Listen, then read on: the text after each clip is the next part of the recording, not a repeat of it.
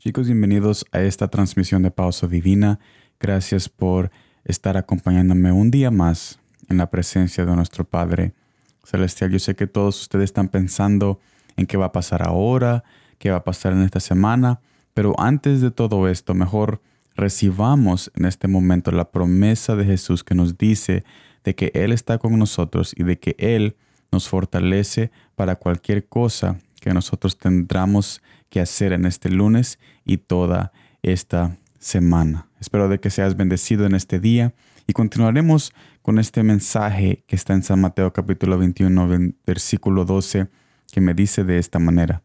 Y entró Jesús en el templo de Dios y echó fuera a todos los que vendían y compraban en el templo y volcó las mesas de, los cambistas y las sillas de los que vendían palomas.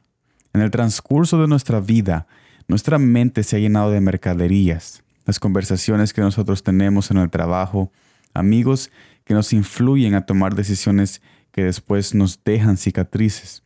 Pero no es tarde para convertir nuestra mente en un templo eterno para Jesús. Primero veamos de dónde vienen tales mercaderías mentales para poder evitarlas. Mire el libro de San Mateo capítulo 15 versículo 11 dice de esta manera, no lo que entra en la boca contamina al hombre, mas lo que sale de la boca, esto contamina al hombre.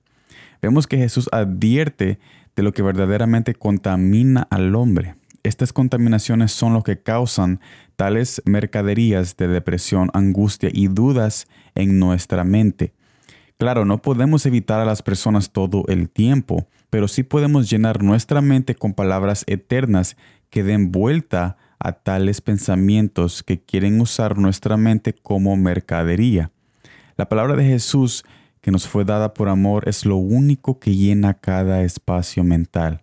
Mira lo que dice Proverbios capítulo 19, versículo 21. Muchos pensamientos hay en el corazón del hombre, mas el consejo de Jehová permanecerá.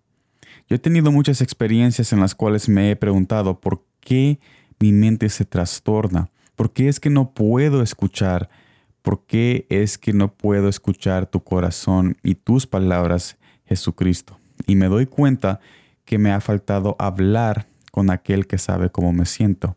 Él tiene las palabras escritas desde, su corazón para decirme que no estoy solo. ¿Por qué entonces no tomo el tiempo de oírlo?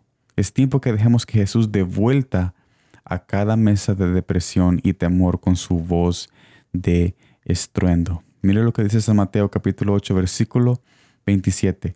Y los hombres se maravillaron, diciendo, ¿qué hombre es este que aun los vientos y el mar le obedecen?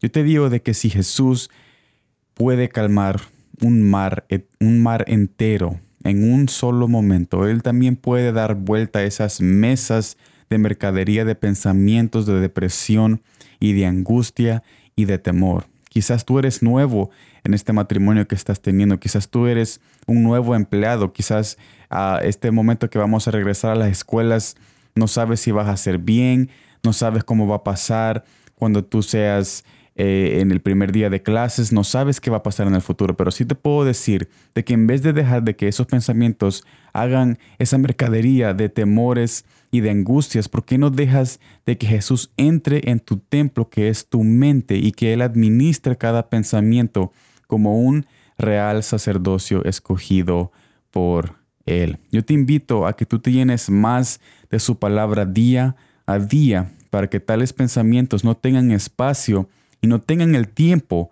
para poner ninguna mesa de duda y de inseguridad.